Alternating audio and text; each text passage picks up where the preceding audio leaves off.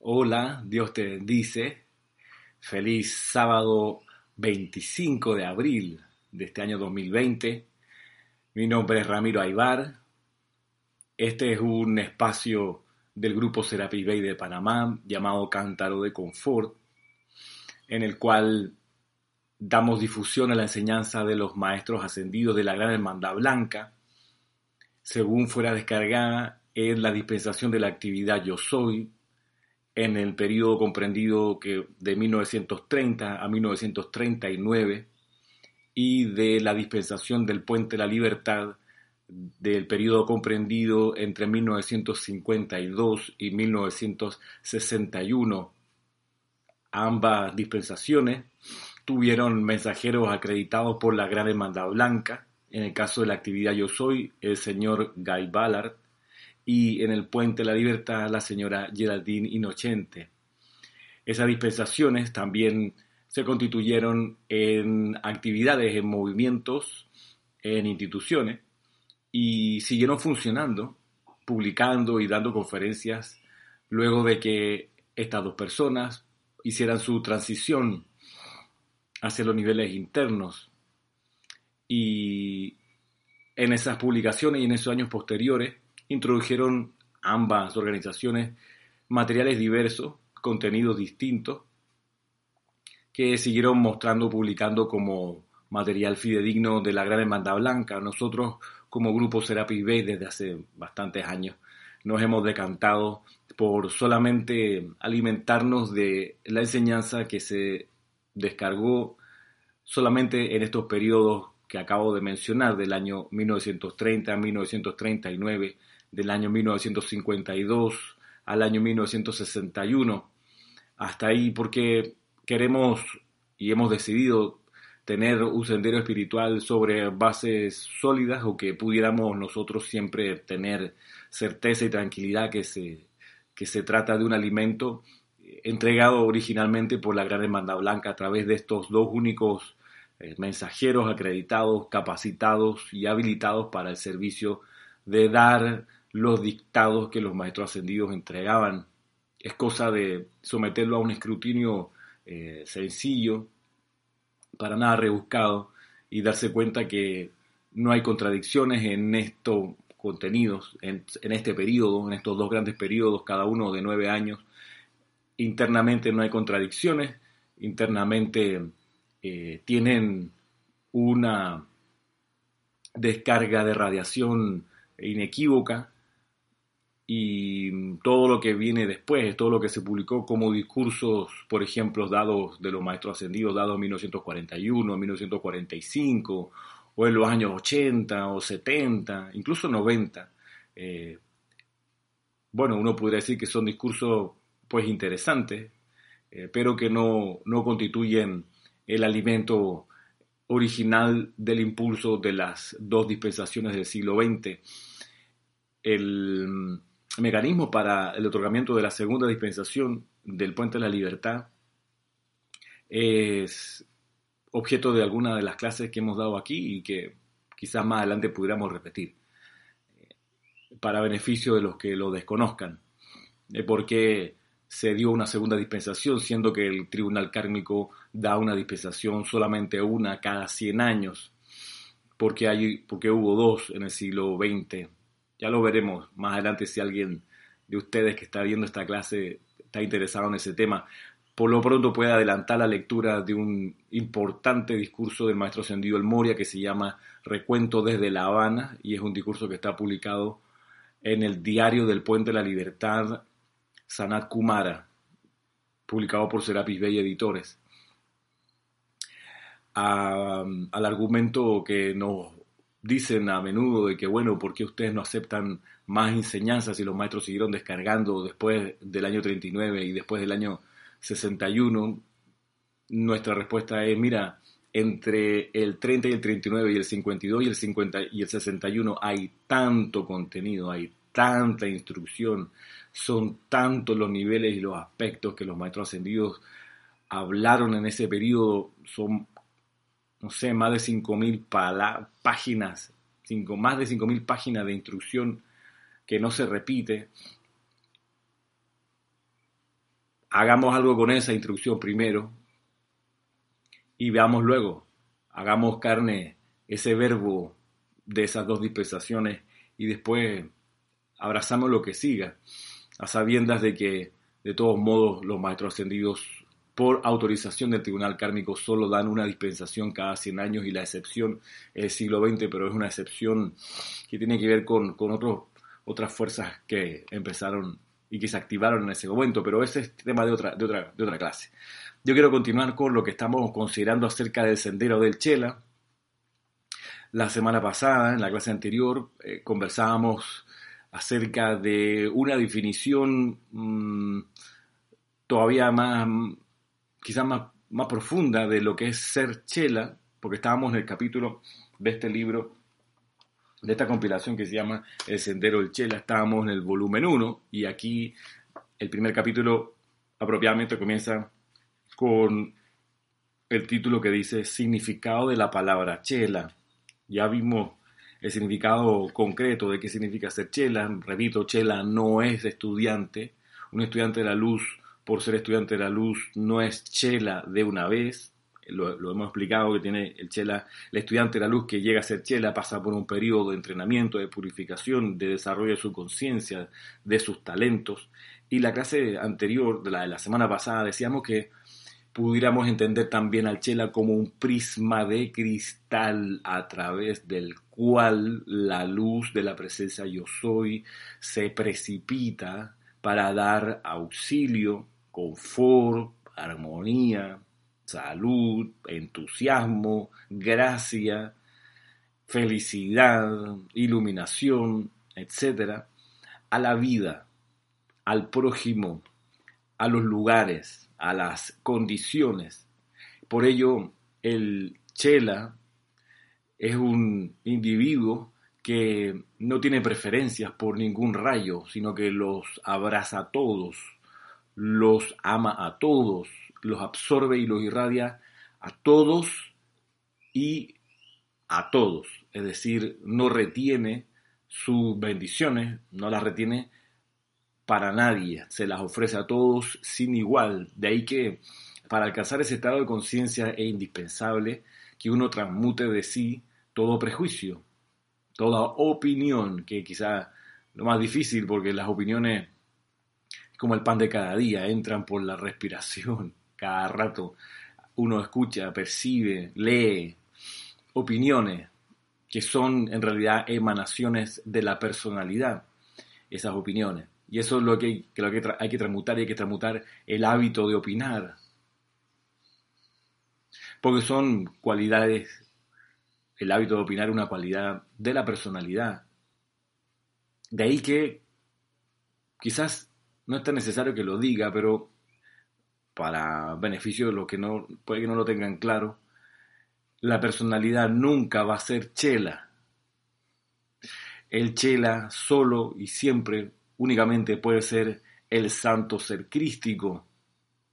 Y esto tiene, tiene reverberaciones, ecos en, distintos niveles de los estados de conciencia. Y, la clase de hoy es un poco para explicar eso.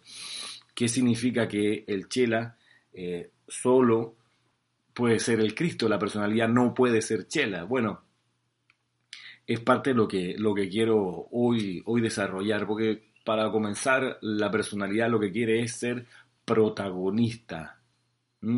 El Cristo interno solamente se ocupa de servir, no de lucirse. La personalidad quiere siempre lucirse, quedar bien. La personalidad es la que se toma el selfie y, y la que lo publica para que todos se enteren. Esa es la personalidad. Y el Cristo interno no está en ese plan, no le interesa lucirse, porque sabe que los dones, la energía, las capacidades, los talentos que tiene son de Dios, que Él es solo un portador de ello, solo un mensajero de eso. De que cuando, cuando se recibe aplauso, el Cristo interno dice, bueno, no es conmigo ese aplauso, es con la presencia yo soy, Dios en los cielos, como diría el amado Jesús. No el Cristo, Él es el portador. De ahí que cuando hablábamos y, dábamos las clases acerca del santo ser crístico, una de las cosas que reconocíamos que, es que el, el, calificativo de crístico significa mensajero. Es el mensajero de, en este caso, de las virtudes, de las convicciones, de las claridades, del discernimiento. Ese es el Cristo. De ahí que cuando el Cristo como chela realiza una buena obra, le resultó bien, funcionó algo que tenía planificado, etc. Y viene de regreso el agradecimiento de la vida, el Cristo interno dice, bueno, esto es a la presencia, yo soy, a más presencia, yo soy tuyo, es el reino, el poder y la gloria. La gloria es para ti, no para mí. ¿Quién se trata de apropiar de la gloria, del aplauso, de la felicitación, de la palma en el hombro? Es la personalidad que está siempre ansiosa de que se le dé ese reconocimiento porque solo vive de ese reconocimiento. Eh, y la personalidad tiene, tiene también el recurso de tirarse al piso, de mostrarse eh, eh, desgraciada, para que se pueda verter sobre esa personalidad otro tipo de sentimientos de, de lástima y de, y de consideración de pobrecita y lo único que está ocurriendo es que la personalidad de nuevo está lucrando con la atención que se le da, porque solo de atención externa vive la personalidad. El Cristo interno no, el Cristo interno se alimenta de la fuente suprema, la presencia yo soy. De ahí que no necesita el abanico externo de la aprobación popular. Un chela no busca ser popular por esta razón. No busca figurar, no busca que hablen de él,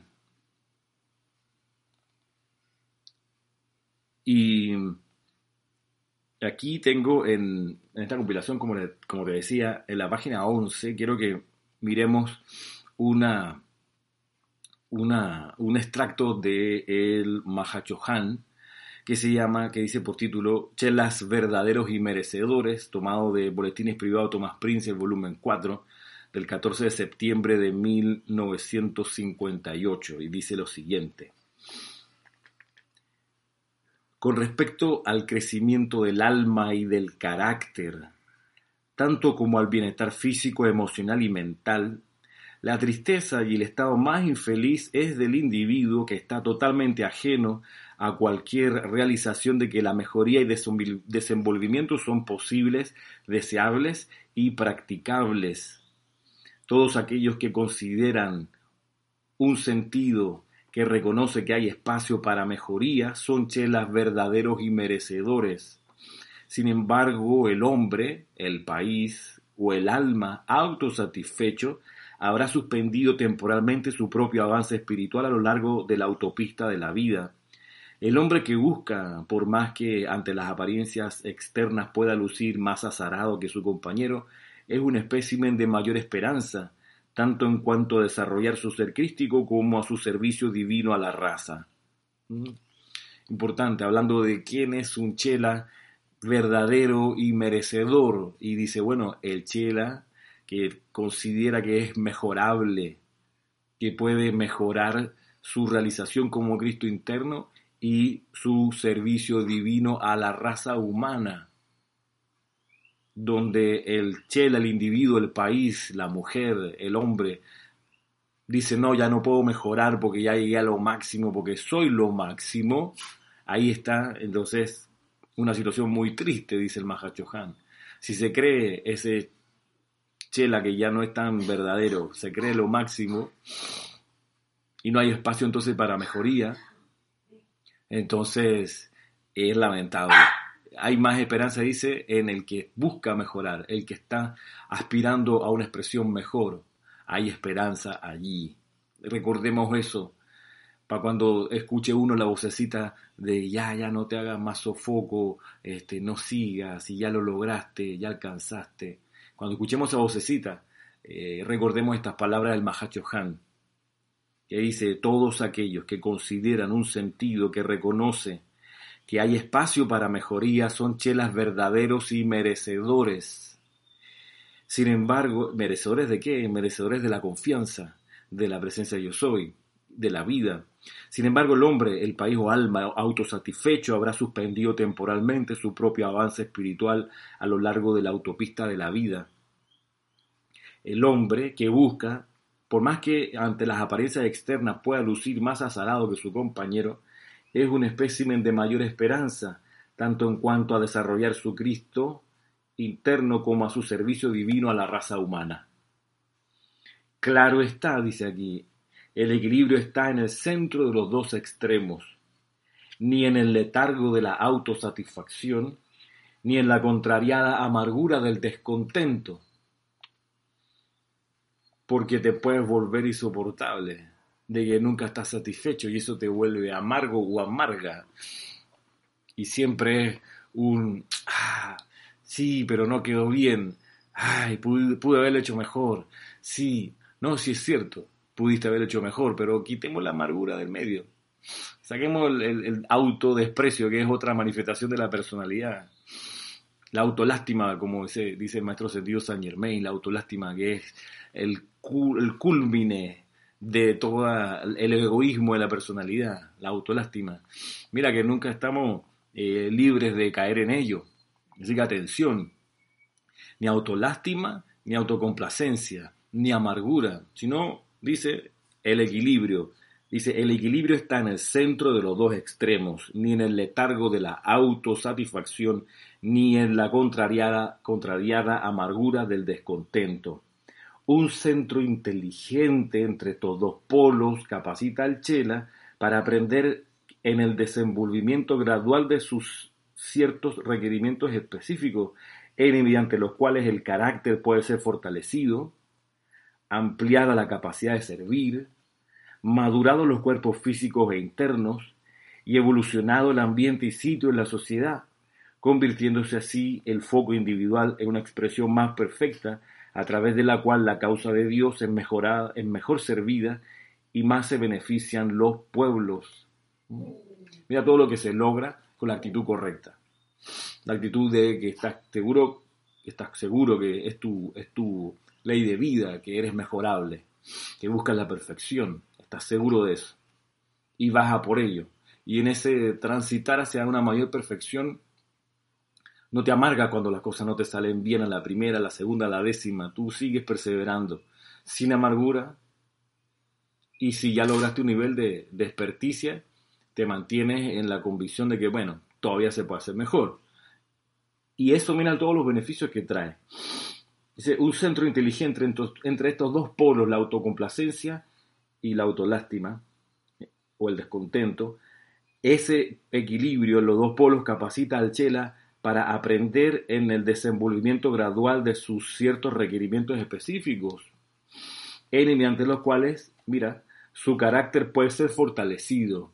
Hay una cosa, tienes que fortalecer tu carácter. Hay cosas de tu carácter que te están debilitando. Y para poder fortalecerlo, qué buena eh, oportunidad tienes de tener un instructor que te pueda decir, mira, aquí hay un, er-, un error, una falencia de tu carácter. Vamos, vamos a trabajar con ello.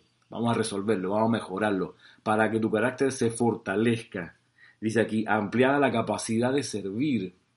Mm, hay veces que uno no está eh, muy consciente de, los talentos que tiene para servir. Y si tiene un instructor idóneo que te tiene cariño y respeto, vaya y te ayuda a ampliar esa capacidad de servir.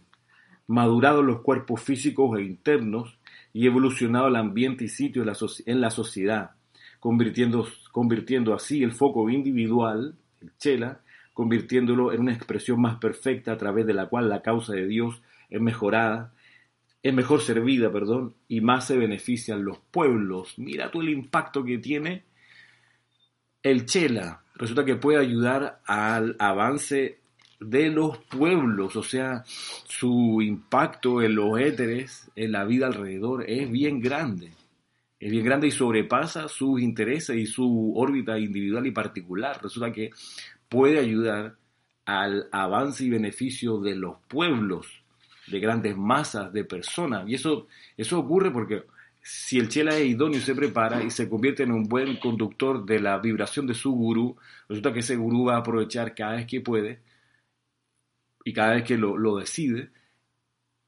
para descargar su radiación en el entorno. De ahí que cuando cuando uno se pone, por ejemplo, a meditar y a contemplar a un maestro ascendido y se da cuenta que ese es su gurú, recordemos que el chela aceptado es aquel que aceptó al gurú, de todas las posibilidades de maestro ascendido, de repente capta que uno de esos seres de luz es el gurú y lo acepta, y lo reconoce como el padre y empieza a hacer las disciplinas, las meditaciones, las contemplaciones para atraer esa conciencia de ese gurú, es normal que ese gurú aproveche ese cordón de plata y ese cuaternario inferior que el chela le, el chela le ofrece, el gurú lo aproveche para irradiar alrededor bendiciones que le llegarán a personas que están inconscientes de, este, de esta mecánica interna. Y por eso no es de extrañar que el chela, por ejemplo, pase por, en esos momentos de contemplación y aquietamiento, pase, por ejemplo, por, por ráfagas de, intensa radiación y se puede sentir saliendo por los poros, saliendo por el corazón, alrededor y al, entorno. Eso hace que incluso la temperatura física suba y te pones a sudar. Tú dices, pero si tengo el aire acondicionado encendido, está el abanico andando, eh, no hace tanto calor como para estar chorreando en sudor. Bueno, es que en ese momento en que a través del Cristo interno, que es el mensajero, del gurú se descargan corrientes que también producen el fenómeno del calor físico. Lo digo para que sepas qué ocurre. Y, en ese caso siempre es prudente tener la guía de, tu instructor, si es que tienes instructor, para, para, ver cómo, cómo te ayuda en ese tránsito, siempre recordando en que la atención se pone en los maestros ascendidos, en la presencia yo soy, no en seres del ámbito astral. El ámbito astral, por más que haya gente que cultive su relación con eso, no tiene nada bueno. El, el, el ámbito psíquico y astral es es como el basural de la ciudad, donde van todos los desperdicios. En, el ámbito psíquico y astral no van los desperdicios físicos, pero van los desperdicios mentales y emocionales. Y sobre esos desperdicios, seres no ascendidos, desencarnados, atados a la tierra, sobre ese desperdicio se alimentan y vuelcan hacia abajo a quien le ponga atención esas emociones y esos pensamientos Claro, con intensidad, porque estamos hablando de emociones y, pensamientos, pero son destructivos en el corto, mediano y largo plazo. Alimentarse del ámbito psíquico y astral es súper destructivo, es tóxico, mata el alma. Así que nada que ver con eso. ¿De dónde saca su energía el chela? ¿De dónde la saca? Bueno, Veamos lo que nos dice el maestro ascendido Pablo el Veneciano. Dice aquí en el título La planta eléctrica del Chela. Y este extracto con el siguiente que te quiero leer nos va a llevar a una consideración que creo importante. Creo importante para tratar en la segunda parte de esta clase. La primera parte de esta clase tiene que ver con el carácter y la actitud que tiene que cultivar el Chela. Eso de saberse mejorable saber que tiene talentos, ponerlos a disposición y, sobre todo eso, ¿no? el equilibrio entre la autocomplacencia, la, la autolástima y la amargura, el equilibrio para siempre servir más y mejor. ¿Qué es lo que dice acá? Mire, la planta eléctrica del Chela. Es por amor al amor, dice aquí el maestro ascendido Pablo el Veneciano, es por amor al amor que toda la jerarquía espiritual ha permanecido con la raza humana recalcitrante todos los que han encarnado en la tierra, desde el Manú de la primera, desde que el Manú de la primera raza raíz trajo sus santos inocentes a la tierra, han sido estimulados por la vertida propiamente dicha de amor divino para liberar el bien de sus propios cuerpos causales, para lo cual el Manú los escogió en el principio para ser parte de su raza raíz o subsecuentes subrazas. Si bien el cuerpo causal le resulta algo vago al chela promedio, es su planta eléctrica de energía divinamente calificada, que cuando la personalidad externa la reconoce y es merecedora de su descarga, hace al individuo maestro de las circunstancias y un canal beneficioso para la bendición impersonal de todo el esquema planetario al que pertenece. ¿Ok? ¿Cuál es la planta eléctrica de Chela? Su cuerpo causal. Y ese cuerpo causal, dice el maestro, fue lo que el Manú de tu raza consideró para traerte a su raza y llevarte a encarnar en el patrón de la raza que sostiene el Manú.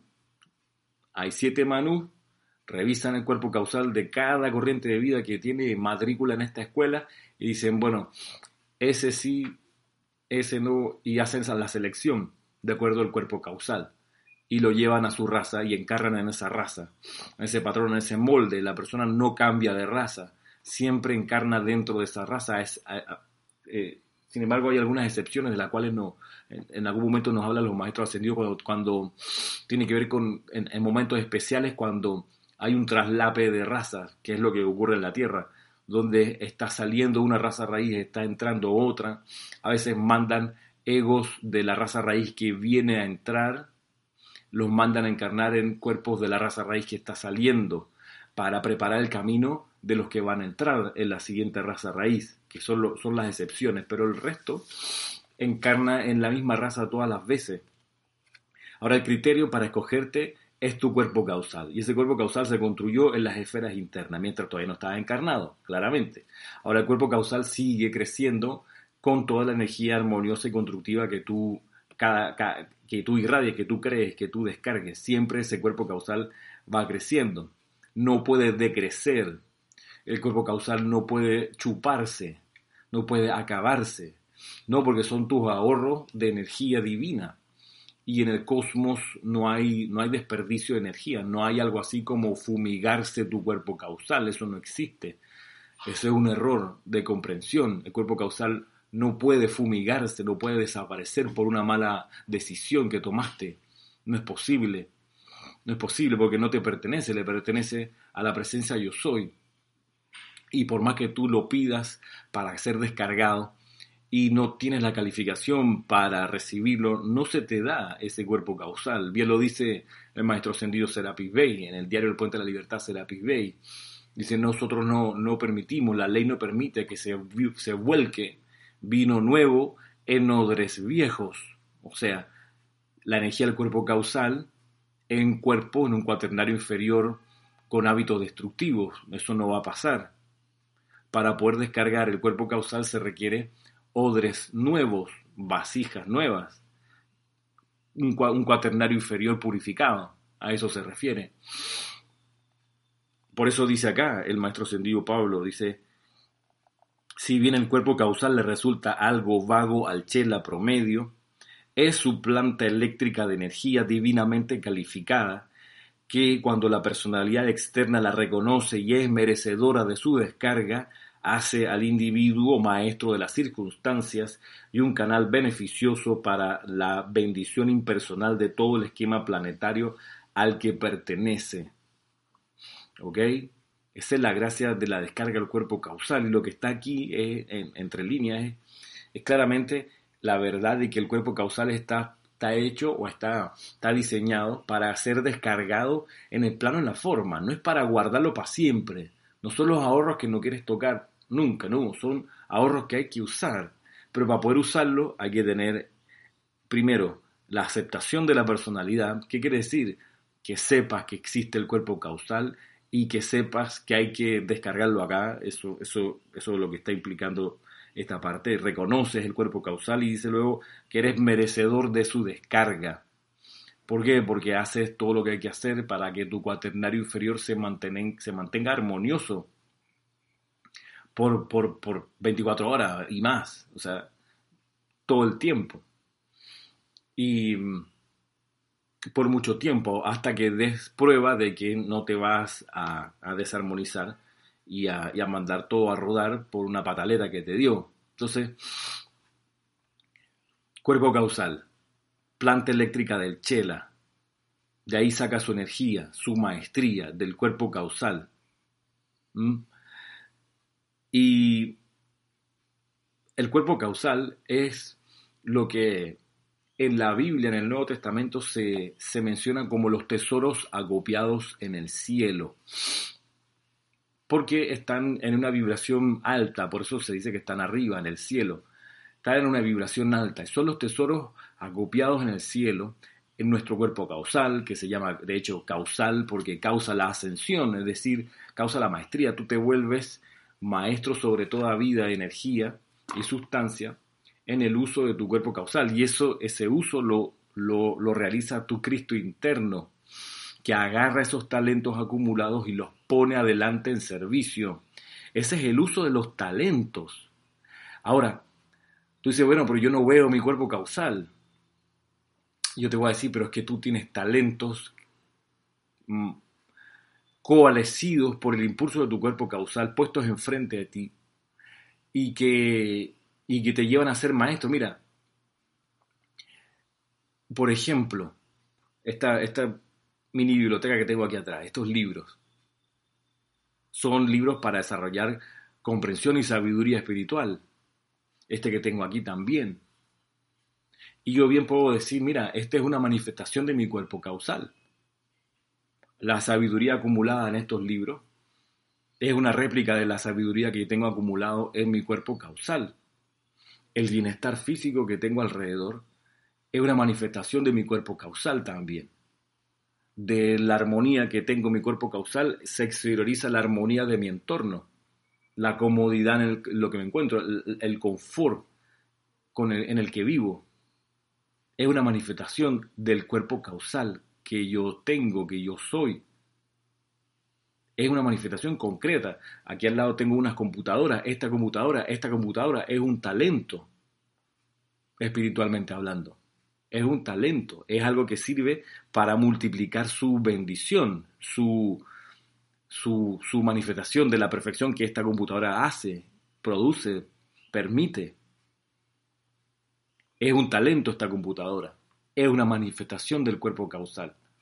Este libro es otro talento, es una manifestación del cuerpo causal. Aquello que no sirve para multiplicarse en beneficio de lo demás no es un talento, es un estorbo, un, obstáculo, eh, etc. Entonces, no, se, no es tan etéreo esto del cuerpo causal, es, es bien concreto. Tú puedes tener elementos precipitados ya de tu cuerpo causal como cosas que son herramientas para servir. Ese es el asunto. De ahí que hay que estar claro que la personalidad va a querer apropiarse de esas cosas y usarlas para su beneficio, para sus satisfacciones, para su entretenimiento. La, idea de la personalidad es estar entretenida, tener tenida entre, ni allá y acá, en la mitad, sin llegar a ningún lugar. Pues es la gracia de la personalidad, quedarse en la, en la escuela sin aprender, estacionada en los salones de clase de, de la escuela y no avanzar. Por eso la personalidad tiene que disolverse, por eso la personalidad tiene que ser cada vez más, menos y menos, y el Cristo cada vez más y más, porque el Cristo es amor, es actividad, se mueve, avanza. Por eso la utilización de tus talentos es una manifestación crística, si es que lo estás usando para algún propósito constructivo, armonioso, elevador, en beneficio, como decía acá, de la raza, dice, para bendición impersonal de todo el esquema planetario al cual pertenece. Pero si tú retienes ese talento y no lo usas en este beneficio impersonal, y dice beneficio impersonal, o sea, lo das a todo el mundo, no haces acepción de persona, bueno, estás sirviendo como un chela, y ahí tu planta eléctrica, en acción, que son los talentos puestos en acción. Esto, esto de los talentos, resulta que es, más delicado de lo que uno pudiera eh, sospechar o, pensar, porque mm, está, todo se juega allí en cuanto, en cuanto de esos talentos y cómo los utilizas, cuánto de esos talentos utilizas y cómo los utilizas. Ahí se juega tu valía como estudiante de la luz y el día que calificas como chela, tu valía como chela. Cuánto y cómo utilizas esos talentos. Cuánto y cómo te guardas esos talentos y no los ofreces.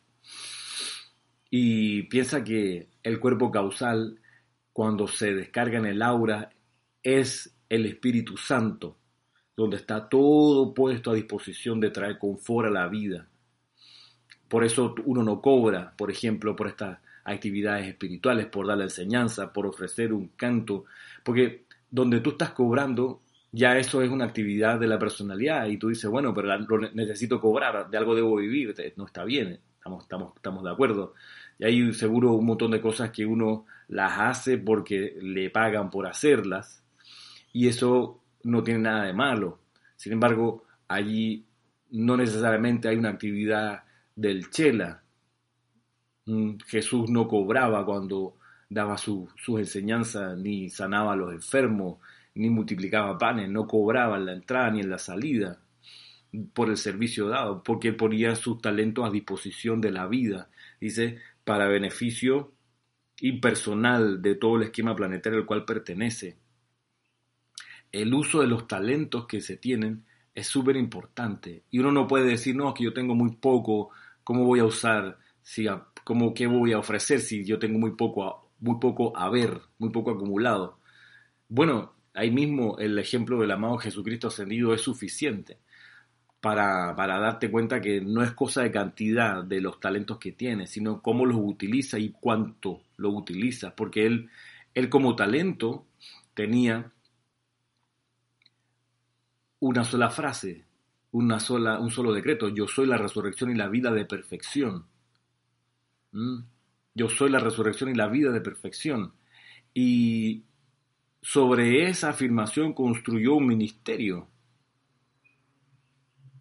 que ha durado todo este tiempo y una vibración palpable y un cambio en las corrientes espirituales del planeta con el uso de yo soy la resurrección y la vida de perfección.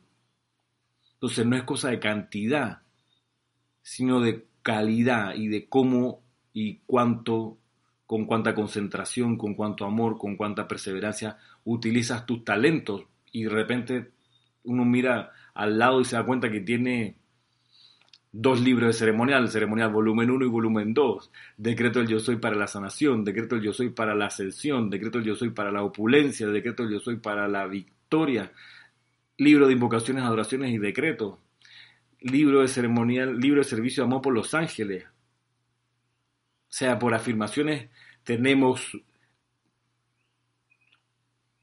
no quiero decir miles, pero cientos de afirmaciones que hay que usar de algún modo, hay que poner en acción. Esos son nuestros talentos. Y si el amado Jesucristo ascendido hizo un cambio en la historia y se llama antes y después de Cristo, con anclarse en, él usó varias afirmaciones, pero dice que la que le voló la cabeza, la que hizo todo, toda la diferencia fue yo soy la resurrección y la vida de perfección. Si él hizo eso, ¿cuánto tú no pudieras hacer con los talentos que tienes? Y mira, de la maestra ascendida Lady Nada,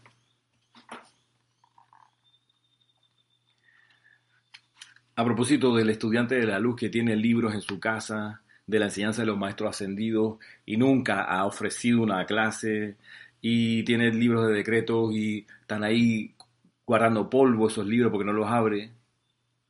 Dice la maestra ascendida Lady Nada en el diario del Puente de la Libertad, Lady Nada, la página 10, dice, Amados míos, la oportunidad, perdón, la humanidad no comprende las oportunidades del trabajo de clase.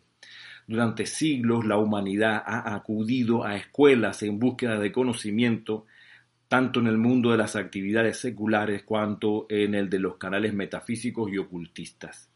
Sin embargo, pon atención, sin embargo, el conocimiento no utilizado es más peligroso que la ignorancia, porque con conocimiento viene el karma y la obligación de tejer con la herencia, con la energía del individuo, una bendición a la vida proporcional al conocimiento dado.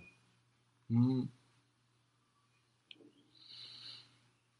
Con el conocimiento vienen el karma y la obligación de tejer con la energía del individuo una bendición a la vida proporcional al conocimiento dado.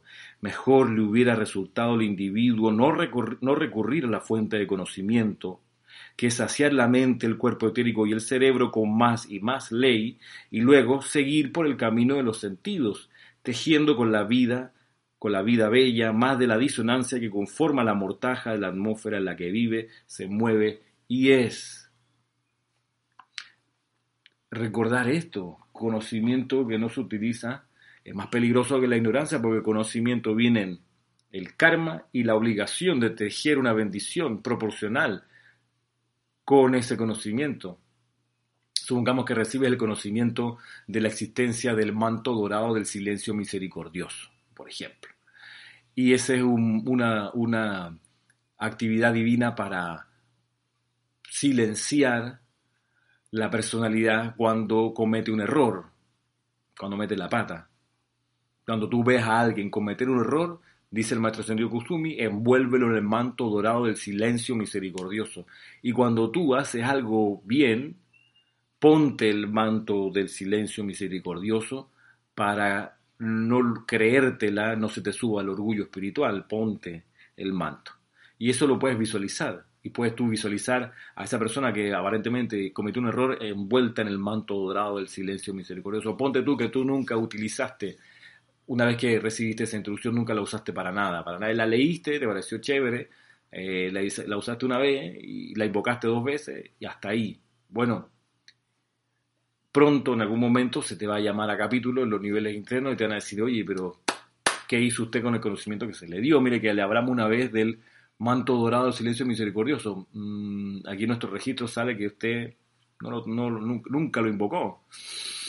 Entonces, eso esa consideración a la responsabilidad del conocimiento, que significa el uso de los talentos, es una de las razones que, que, dan muchas corrientes de vida al momento de decidir si vienen a una encarnación en un momento de oportunidad cósmica como el que estamos hoy y se restan y dicen, no, que va, que va, que va. Si, vamos a, si voy a tener que encarnar y voy a tener que eh, dar servicio impersonal ocuparme de lograr mi ascensión, invocar diariamente la llama violeta, los maestros ascendidos, mi presencia yo soy, esto, hombre, yo no voy en esa. Y dice, creo que es el maestro ascendido, el Moria, dice, mira, hay gente que no, que decide no encarnar cuando, o el Mahacho, cuando la oportunidad de servir se le ofrece porque no está dispuesta a servir. Dice, todavía tengo eh, pesquisas personales que hacer, y no entran a la encarnación. Así de serio se lo toman porque dice es demasiada la responsabilidad. No, no, no. Y cuando se convocó en los niveles internos a las corrientes de vida que mejor podían llevar adelante el plan de la teosofía en el siglo XIX, dice el maestro Ascendido El Moria, en ese discurso que les decía al principio de la clase Recuento desde La Habana, dice, había por lo menos 100 chelas fabulosos en los niveles internos, con talentos que ya tenían la visión desarrollada, que tenían el ímpetu, la actitud, el carácter que se requería, qué sé yo, y a la hora de la hora del llamado servir dijeron, mm, hombre, yo lo haría con mucho gusto, pero es que estoy en una cosa, una actividad ahora, este, para la próxima. Y no había próxima en ese momento. Estaba la dispensación aprobada. Y los chelas que podían hacerlo estaban en otra cosa. Querían, dice por ahí, como decía, ¿no? Las pesquisas personales Mm, entonces, la única que iba quedando era el, raspado a la olla, ¿no? Que era la señora, la señora Blavatsky, como dice el maestro Sendió el Moria, tosca y burda como era, fue la única que dio un paso adelante. Y, sobre esa decisión nosotros actuamos y la usamos como nuestro conducto para la teosofía.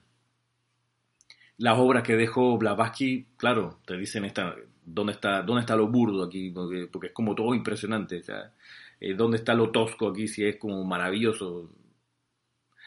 Imagínate cómo estaban de bien capacitados aquellos que se restaron para servir, por el temor a la responsabilidad que estaban adquiriendo, por la decisión de servir. Entonces, esto no es menor, hay que tomarlo con, esta perspectiva. Vas a servir, qué bueno.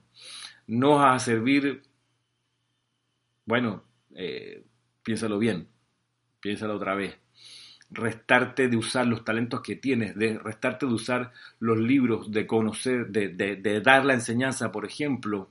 Eh, mm, no te digo que te conviertas en un instructor de la noche a la mañana, pero contémplalo como una oportunidad.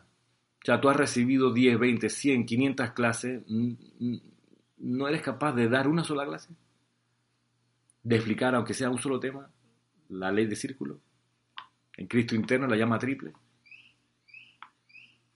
Porque si sigue, si sigue recibiendo, recibiendo, recibiendo clases y no haces nada con ello, no lo pones en servicio, mmm, dice, es más peligroso que la ignorancia. Mejor hubiera sido que te quedaras ignorante, porque con el conocimiento viene la responsabilidad y en algún momento la vida va a tocar tu puerta para pedirte las cuentas de esa responsabilidad. Por eso el uso de los talentos actuales, no los que no cuando yo me gradúe, cuando yo tenga yo alcance, no, actuales, hoy, es tan importante. Y cuando la oportunidad viene para ponerlos en acción, esos talentos, hay que aprovechar esa oportunidad.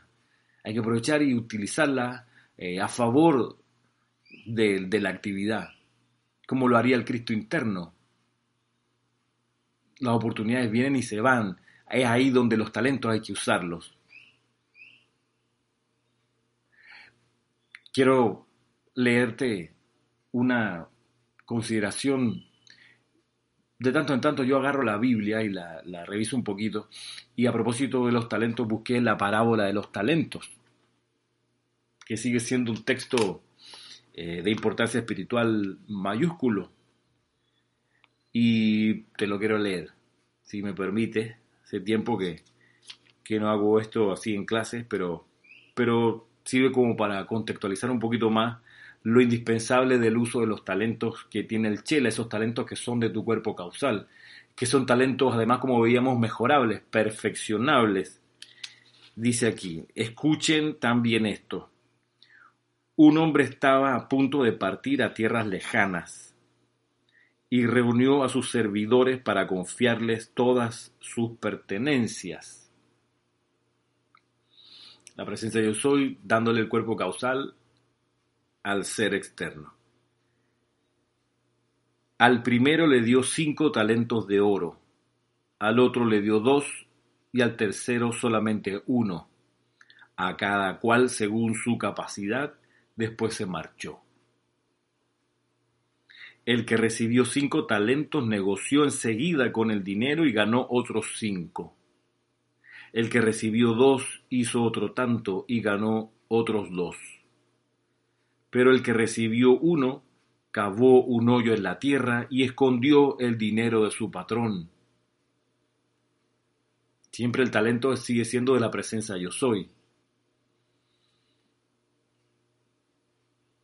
Y la presencia yo soy, a través del Cristo interno, modula la descarga de esos talentos en base a las capacidades, como dice aquí, según tu capacidad.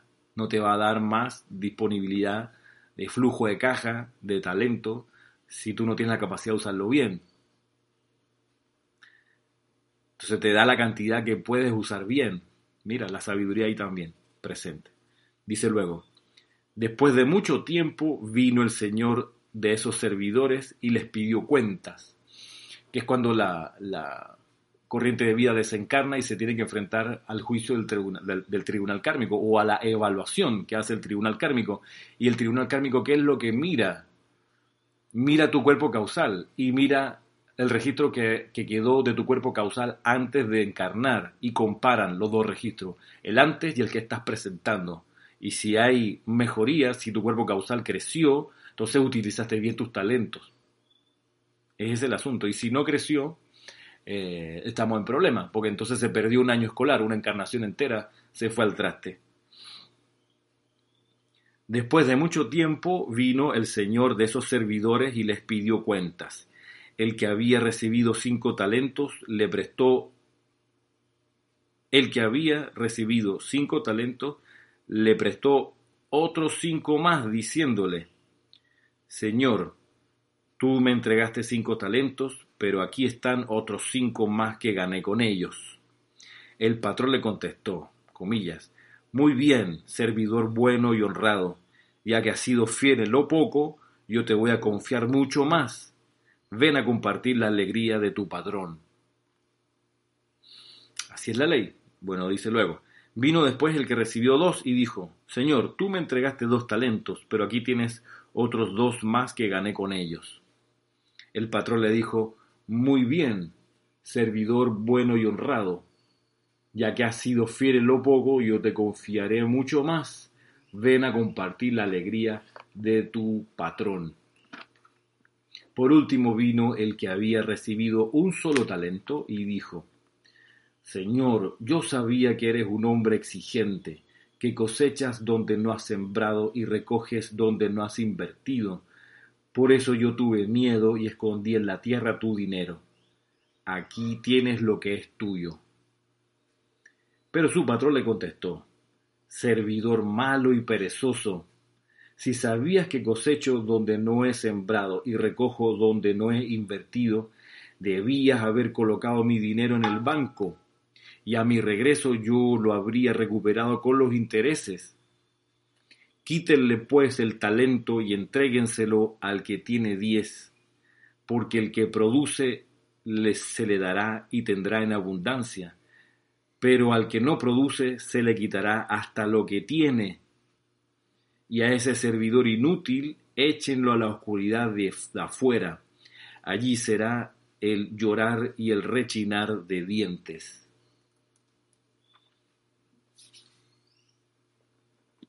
Siguen retumbando estas palabras a lo largo de las eras en la parábola de los talentos. El que se guardó el talento y lo enterró lo hizo por miedo. Mira tú, por miedo, dice, porque es que tú, Señor, eres un hombre exigente. O sea, se ancló en la pereza y en el miedo. Le faltó claramente amor, le faltó altruismo, le faltó entender que el talento era para servicio de la vida. La consecuencia es que no va a tener, claro, desarrollo de ese talento, se le va a quedar tal cual. Y aquello que no se usa se atrofia, se dice mucho en, la música, por ejemplo. El instrumento que uno tiene allí sin usar se daña. Si es de madera, se, se, despega, las cuerdas se, se rompen. Eh, y así con cualquier talento que tú no usas, se atrofia y de repente a veces cuesta recuperar ese talento porque se dejó de usar, se perdió el manejo allí, la experticia. Entonces, cuando tú tienes un talento y ante ti viene la vida y te ofrece una oportunidad de servir, es el momento que te sacudas de la pereza, te sacudas de la dormición, del yo mi mío, te sacudas del miedo, de la arrogancia y digas, bueno, oportunidad para servir, ahí está mi talento, voy a por ello, ¿cómo lo hago mejor? ¿Cómo lo manifiesto de mejor manera? Y entonces estamos hablando ahí que hay un chela en acción.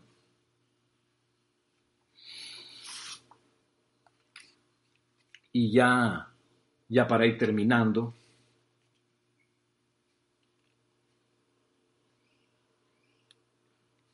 eh, voy a leer aquí del amado Kusumi. Dice lo siguiente julio de 1960, dice, ¿cómo es escogido el Chela? El momentum adquirido de cada corriente de vida en cualquier canal constructivo conforma un gran almacén de energía o fuerza, el cual hace de la misma una tremenda presión para bien a través de la ya desarrollada naturaleza interna, y los maestros utilizan ese momentum a través de los instrumentos ya preparados con ciertas facultades que hacen de ellos canales naturales para el trabajo en cuestión.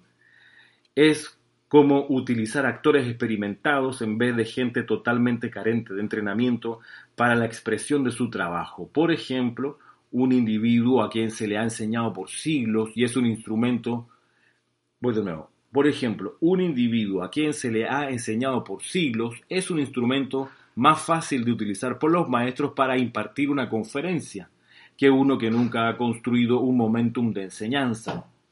Resulta difícil arreglar los cuerpos internos de tal manera que la presión de pensamiento y sentimiento pueda ser expresada convincentemente y bien. Es por eso que todos los grupos de chela y aspirantes son escogidos no por su actual expresión externa, sino por el momentum de talentos internos y cualidades que pueden ser utilizadas en ciertos sitios mezclados con otros para el bien mayor de todos. Otro aspecto de esta ley se encontrará en la precipitación de opulencia, belleza, etc. cuando una corriente de vida ha sostenido un deseo específico durante cierta cantidad de años o encarnaciones, esto conforma en los éteres una copa o silueta que representa dicho deseo poderoso, ya sea que fuere para una casa o en una escala mayor, para una hermandad universal o una educación masiva para los jóvenes. Estas formas ya han sido cortadas de la sustancia vital universal y cuando están de acuerdo con su plan constructivo del universo, un maestro ascendido o más podrá dar alma a tal deseo, forma de pensamiento y sentimiento o visión con su momentum cósmico plenamente acopiado y poder de precipitación a través de la corriente de vida que ha sostenido tal visión y de esa manera traerla a la manifestación. En suma, varias cosas aquí, y ya para terminar, si empiezas a utilizar tus talentos, te das cuenta que los tienes, los empiezas a utilizar, vaya y un maestro ascendido o más aprovechan eso y te ayudan a precipitar el designio que ese talento tiene. Te van a acuerpar, te van a dar facilidades de alguna manera, no te dejan solo, porque ven allí un impulso constructivo y dicen, bueno, vamos, esto va con, en sintonía con el plan divino, esa persona tiene el deseo de hacerlo, lo ha estado energizando, ahí va nuestra ayuda por un lado. Y por otro, que es sensato esto porque dice, los maestros ascendidos prefieren actuar a través de aquellos que tienen talentos desarrollados. Dice, es como utilizar actores experimentados en vez de gente totalmente carente de entrenamiento. Claro, es como la parábola de los talentos. Tú tienes un talento, se te da uno. Tú tienes cinco talentos, se te dan cinco, si lo usas bien. Ahora, si tienes uno y lo retienes por miedo, porque te van a regañar, porque te, te, atemorizas, porque no te lo crees que lo puedes hacer, entonces se te, se te quita ese talento y se le da al que sí lo puede usar. Entonces, no es que te manden a, un, a la oscuridad, al, al, crujir de dientes, al rechinar, no, sino que uno mismo se debe sentir muy mal cuando se da cuenta que pudo haber utilizado el talento y no lo hizo. Como bien dice la maestra ascendida Lady Porcia, uno de los clamores que, se perciben, que se escuchan en el tribunal kármico cuando comparece la persona luego de desencarnar es si tan solo lo hubiera comprendido que las oportunidades para usar los talentos que tenías se te va a pedir en la medida de lo que tienes, no más. ¿Sí? Porque no, porque es sensato, o sea, tú eres tú eres el portero del palacio de gobierno, no se te va a medir cómo se medirá al presidente del gobierno o al jefe de gobierno, porque tú eres portero. No se le va a pedir más que hacer un buen servicio de portería. Pero al presidente se le va a pedir otras porque tiene otros talentos desarrollados para la función en la que está. Y sobre esos talentos y las oportunidades de servir va a ser evaluado. Eso es así. Eso es así. No sería cruel pedirle al portero del Palacio de Gobierno que funcione y que desarrolle las mismas capacidades y talentos que el jefe de gobierno. Sería insensato lo peligroso es cuando la conciencia de portero accede al palacio de gobierno arriba, al segundo piso, y el, y el de conciencia de portero gobierna. Es porque, porque, claro, muchos de los problemas de nuestros países tienen que ver con que llegan a, las, a los sitios de decisión política eh, gente que no tiene los talentos para estar ahí, tiene otros talentos, otros intereses. Y bien lo decía eh, Platón, 2500 años atrás, los, que, los gobernantes deben ser los filósofos, porque a, ellos o ellos son los que estiran su conciencia a captar el bien de las esferas superiores. Estoy casi citando a, Platón, más o menos así hablaba. Él hablaba de las esferas superiores, hablaba de que el centro de las esferas superiores es el bien y que los filósofos, al estirar su conciencia hacia ese centro, captan el bien y sería ideal, por eso se habla del idealismo platónico, sería ideal que los filósofos fueran los gobernantes y que los gobernantes fueran filósofos capaces de traer a la manifestación en el plano de las apariencias eh, las ideas que comprendieron en su viaje por las esferas. Y, lo que él dice, lo que pasa es que no gobiernan los filósofos, es decir, no gobierna aquel que se aquieta, que busca adentro la verdad, no gobiernan ellos, se gobiernan, no gobiernan por ideas, sino se gobiernan por intereses. Y es cuando, dice, cuando los empresarios acceden al poder. No le hablaba de empresarios en esa época, hablaba de los comerciantes. Él distinguía filósofos, comerciantes y militares. Y si el gobierno puede ser ocupado por cualquiera de estos tres, lo ideal es que sea por los filósofos, pero a veces ocurre que comerciantes toman el, el, gobierno y entonces actúan no en base a ideales, sino en base a intereses, intereses de corto y mediano plazo. Los ideales son de largo plazo, son construcciones de una era, ideales. Y dice, bueno, y si gobiernan los, los soldados, el, gobierna el miedo. Entonces, en cualquiera de los escenarios siempre dicen mejor que gobierne aquel que, que tiene la, vista puesta hacia lo superior, hacia lo interno, hacia las esferas superiores, hacia el bien, al bien con mayúscula. En todo caso, al final del día, seremos cada uno de nosotros evaluados en la medida en que hayamos usado nuestros talentos. Esos talentos están en el cuerpo causal. Ese cuerpo causal se puede descargar en el plano de la forma y podemos ver esa descarga en los talentos que nos rodean, en las bendiciones que tenemos, en el acceso a las posibilidades de servir que tenemos, a los instrumentos que usamos, a los aparatos que están allí. Son manifestaciones, esos son talentos. Los software que hacen andar las computadoras son talentos también. Y si tú no los usas, vaya y se pierde la actualización y se daña el, y te diste cuenta después, ah, ya la yo tenía eso, no lo, usé más y ya expiró la licencia, qué sé yo, se marchitó tu talento. Eh, y eso es así. Entonces el Chela, recapitulando, es aquel, y con esto termino,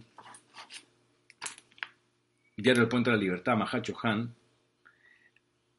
Código de Conducta para el Discípulo del Espíritu Santo, número 11 y 12, los artículos 11 y 12 dice, el Chela, parafraseando, está siempre alerta para usar las facultades y regalos que le ha prestado el Padre de toda vida, siempre para expandir su reino. Y dice aquí, no reclames nada para ti, ni poderes ni principados, así como no reclamas el aire que respiras o el sol Úsalos libremente, sabiendo que todo pertenece a Dios. Muchas gracias. Muchas gracias por poner tu atención en esta clase. Cualquier pregunta o comentario me lo puedes hacer a mi correo que es ramiro Con mucho gusto te contesto a la brevedad. Mil bendiciones para ti, que la luz en tu corazón y la gracia del Espíritu Santo se expandan en tu conciencia, se expandan en tu corazón y en esa expansión alcances el logro victorioso de tu ascensión tan pronto como sea posible. Mil bendiciones.